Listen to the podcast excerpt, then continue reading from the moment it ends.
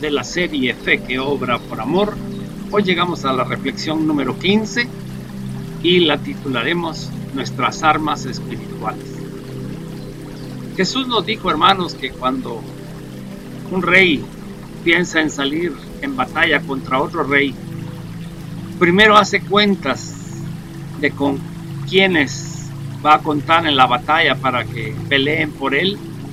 Y si no son suficientes para salir contra su enemigo, entonces eh, mejor trata la paz y se rinde a las condiciones del que le ataca.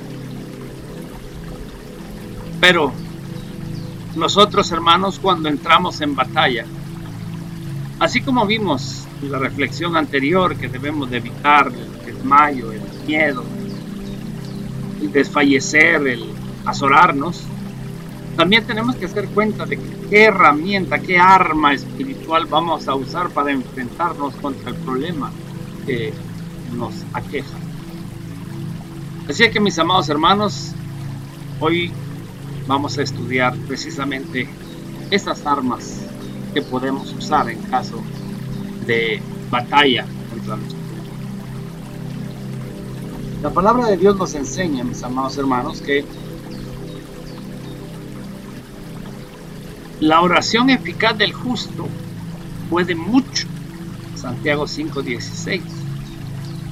Usted solito orando, hermanos, tiene un poder tremendo. Jesús nos decía en Mateo 6:6, mas tú cuando ores, entra en tu aposento y cerrada la puerta, ora a tu Padre que está en secreto, y tu Padre que ve en lo secreto te recompensará en público usted tiene un gran poder en su oración, usted solito, cerrada la puerta, orándole a su Padre en secreto.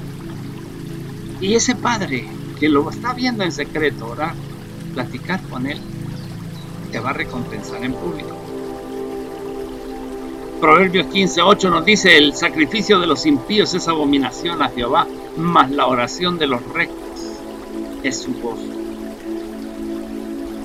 usted puede enfrentar muchos de los problemas con los que se va a enfrentar orando usted solito.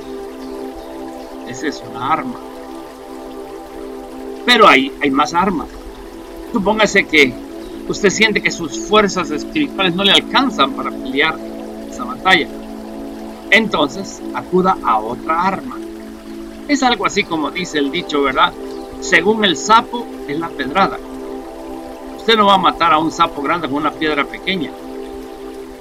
A un gran sapo necesita poner una gran piedra para matarlo.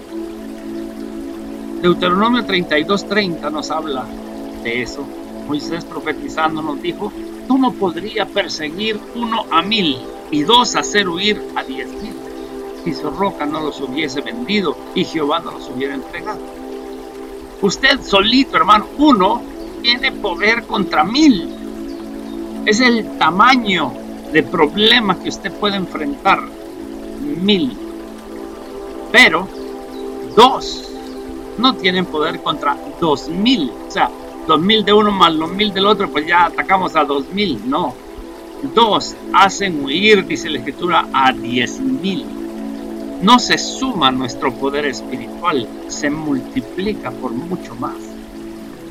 Uno solito en su recámara orando tiene poder contra mil. Dos tienen poder contra diez mil. Y Jesús lo dijo de otra forma. Mateo capítulo 18, versículo 19. Otra vez os digo que si dos de vosotros se pusieran de acuerdo en la tierra acerca de cualquier cosa que pidieren, le será hecho por mi Padre que está en los cielos. Mi amado hermano, usted puede multiplicar el poder de su oración si logra conseguir a alguien, un ser espiritual, una, una persona que les ame lo suficiente como para orar juntos por la misma respuesta, por la misma solución de parte de nuestro Dios y mañana continuaremos con armas espirituales. Que Dios bendiga su palabra en sus corazones, amados. Pasa vosotros.